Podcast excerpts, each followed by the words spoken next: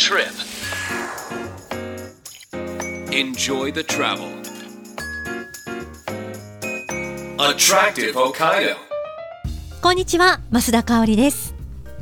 私たちが住む広い北海道北海道で生まれ育った人でもまだまだ行ったことがない場所もたくさんあるでしょうこの番組アトラクティブ北海道ではそんな広い北海道を7つの空港エリアに分けてその周辺の観光やグルメそしてリアルな現地の情報などを交えつつ道内の魅力をお伝えしていきます。今週は帯広空港周辺エリアのご紹介です。もう2月最後のアトラクティブ北海道となりました。今週はシムカップ村にスポットを当ててご紹介していきます。あのシムカップでは例えばねこうスキーとかスノボする人も多くいらっしゃいますけれどもそういったスポーツしない人とか旅行者の方が気軽に体験できる冬のアクティビティとしてスノーハイキングもあります。これはスキーシューとかスノーシューを履いてハイキングするというものなんですね。森林浴はあのリラックス効果も高いんですよね。マイナスイオンとかあとフィトンチッドの作用でリラックスしてハイキングすることで五感を研ぎ澄まして雪の中を歩けるというスノーハイキング。これもまた魅力的だなぁなんて思いますね。こういったアクティビティも充実しているんですよね。ということで今週は帯広空港周辺エリアをご紹介していきます。お楽しみに.ア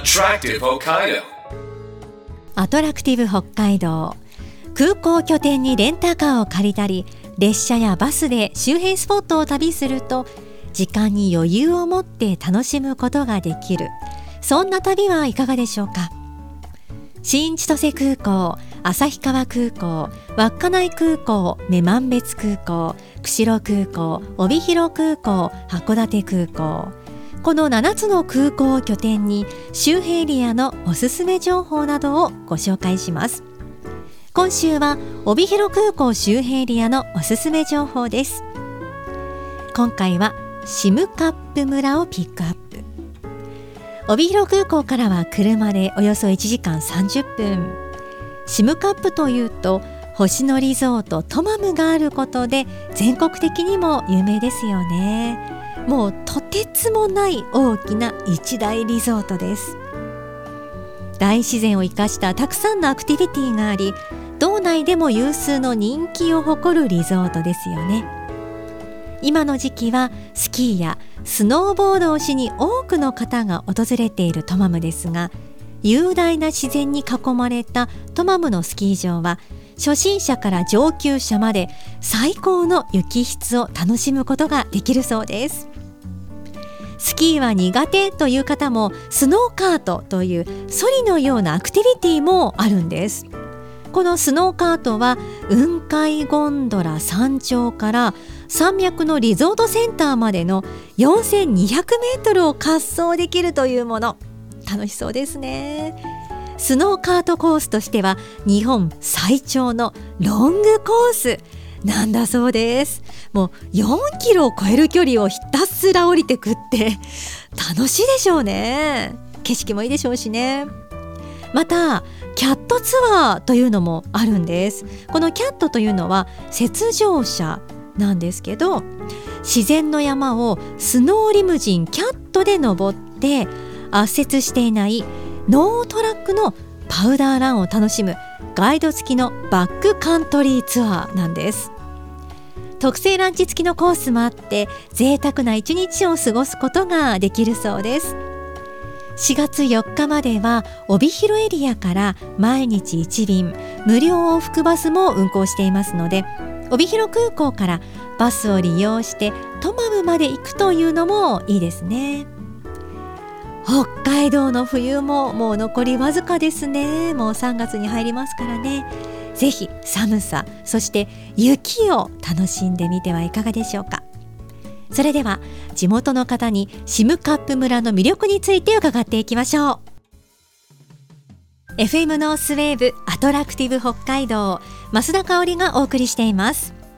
ここからはシムカップ村づくり観光協会の相馬光一さんにシムカップ村の魅力について伺っていきます。相馬さんよろしくお願いします、はい、よろしくお願いします。シムカップと言いますとやはり全国的にも有名な星野リゾートトマムがありますよね、はい、私もあの十勝がふるさとなので帰省する途中、札幌からだとやっぱりトマムのねあのタワーホテルがねもうすごく印象的でこの時期だとねスキー場なんかも見ることができますけども、はい、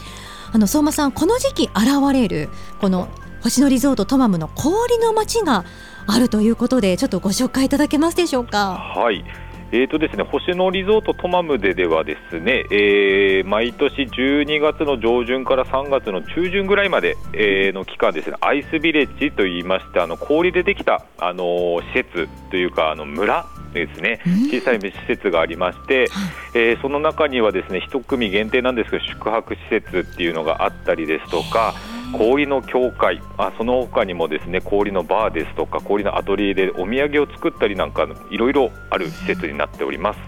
わあ魅力的ですね。はい。なんかどうですか？どこかあの相馬さんの方でこんなところがっていうのありますか？えーとですね、今年からできたのがですね、えージップラインといいましてそのアイスビレッジをまたいで、スケートリンクとかをまたいで、え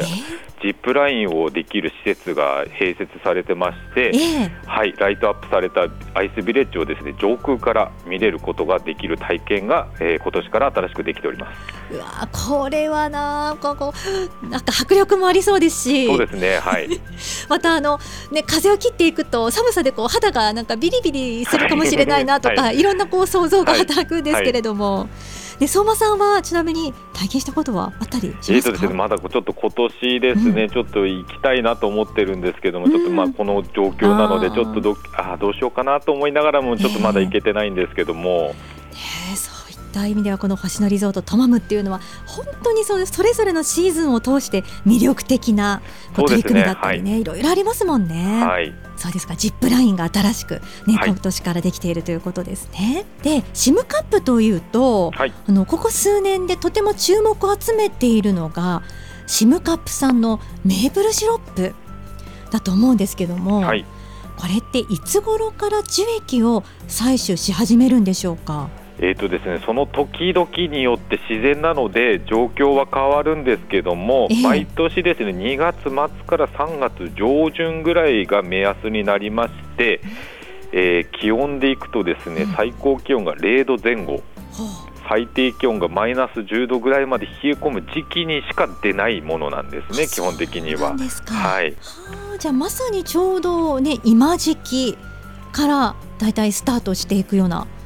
そうですねね。はい、あの事前にですね、あの製造するスタッフでととか最終スタッフがですね、うんあの何日か前からき天気予報なんかを見つつ、うん現地に確認しに行って、えースタートするっていう形ですね。はあ、あのメープルシロップを作ろうということになったきっかけというのは何かあったんでしょうかね？えーとですね、これはですね、もともとですね、シムカップ村のですね、学校教育の一環で、えーうん小学校の裏手にも少し、あのー村木である板谷楓がありまして、その一環で、えースタートのしたのがきっかけになります。でそこからですね徐々にあのいろんな地域からですねあの方面の方から注目を浴びて、えーいろんな人のあの助力を得て今現在の規模のまで大きくなってこの知名度になっております。はあ、もともとは学校教育からスタートしていたわけですね。そうですね。それがこう今となってはこう町おこしの方とかも携わっているようなそうですね。はい。大きな事業に育ってきているということですよね。はい。であの採取が、まあ、今時期ぐらいからはい。始まってということですけど、今年その採取された樹液というのは商品になるっていうのはいつ頃なんでしょうか？えーとですね、今ですね、えー、と製造のメーカーの方とかといろいろ話をさせていただいてまして、大体、はい。えーさっき言った2月末から3月上旬くらいからのスタートになりまして、ええ。大体採取期間が1ヶ月から1ヶ月半ぐらい、うーんはい、そこからですね、えー煮詰めたものを、えーいろいろ検査だったり、いろいろさせてもらって、一応今のところの段階ですと、5月上旬頃を、えー予定してます。これ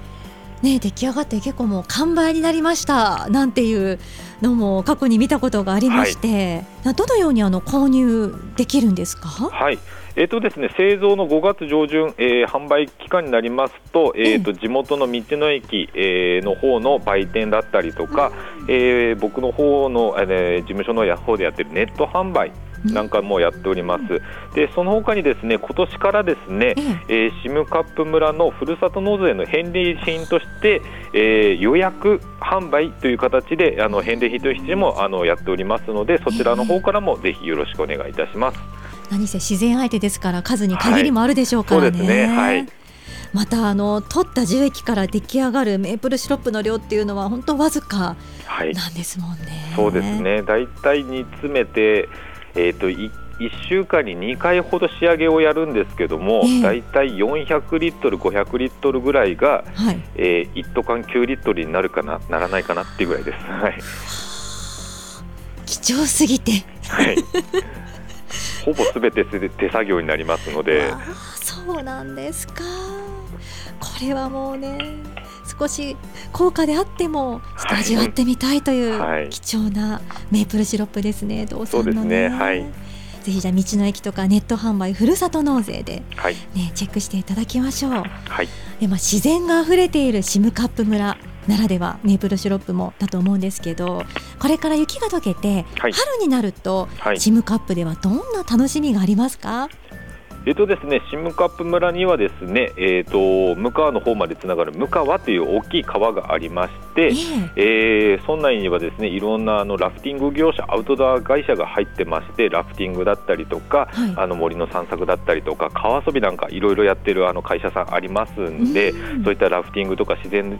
あふれるアクティビティがですねぜひおすすめかなと思います。そうですよね。雪解け水の頃っていうのもまたね迫力満点のラフティングだったりしますよね。そうですねということは夏にかけてラフティングなども人気があるんですね。はい。相馬さんはどうですか？アクティビティなんかも地元にいるとする機会ってありますか？そうですね。あのラフティングだったりとかあとキャニオニングだったりとかもありますし、はい。えー、とさっきだと、まあ、冬なんかもあの、ね、トマムリゾートでスキーなんかもできますんでそういったあの、ええアウトドアの興味のある方はぜひシムカップ村に来ていただきたいなと思います。本当自然に抱かれるというようなね、貴重な体験ができる場所でもありますね。はいでは相馬さん最後にシムカップ村の最大の魅力もお聞かせください。はいまあ、いろいろあるんですけども、まあ、シムカップ村はですね高速道路もつながっておりますし、うんえー富良野だったりとか美瑛、えーあと帯広方面ですねそういったところにもあの観光の起点として、えー寄れる場所になりますので、えーその中でですねシムカップ村の自然だったりとか、はいそういったものを感じていただいて楽しんでいただければなと思います。それぞれの季節を通しての楽しみ方シムカップ村ならではの楽しみがありますのでね。はいということで今週はシムカップ村づくり観光協会の相馬光一さんにお電話をつないで魅力を教えていただきました相馬さんありがとうございましたはい、ありがとうございました。Attractive Hokkaido.「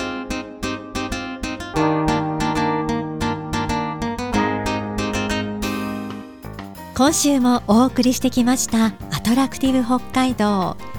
帯広空港を拠点にシムカップ村の魅力をご紹介してきました。いかがだったでしょうか？今週お電話をつないだシムカップ村づくり観光協会の相馬さんなんですけれども伺ったところによりますとメープルシロップ作りに2年ほど携わっていたそうなんですね。でそのメープルシロップシムカップのものってどんな特徴味の特徴があるのかっていうのも聞いてみました。であのメープルシロップというとカナダのものがやはり多いと思うんですけれどもそれと比べるとシムカップのメープルシロップっていうのは味がさっぱりしているとおっしゃっていました。ねなんかこうすっきりした感じのメープルシロップなのかなって。ヨーグルトとかあと紅茶に入れたりとかいろいろねパンケーキもそうだしいいですね。でそのね大きなその入れ物に400リットル何百リットルって入れて23日かけて水分を飛ばして煮詰めて濃くしていって仕上げるそうなんですけれどもこの薪のボイラーを使ってるそうですね。で瓶も特注であの専用のその楓のこう模様がね入った瓶を使ってたりっていうそういうこだわりもあるんですね。5月上旬ちょっと楽しみに待ちたいですね。今週は帯広空港を拠点にシムカップ村にフォーカスしてご紹介してきました。来週は函館空港エリアの魅力をご紹介していきます。来週もお楽しみに。お相手は増田香織でした。バイバイ。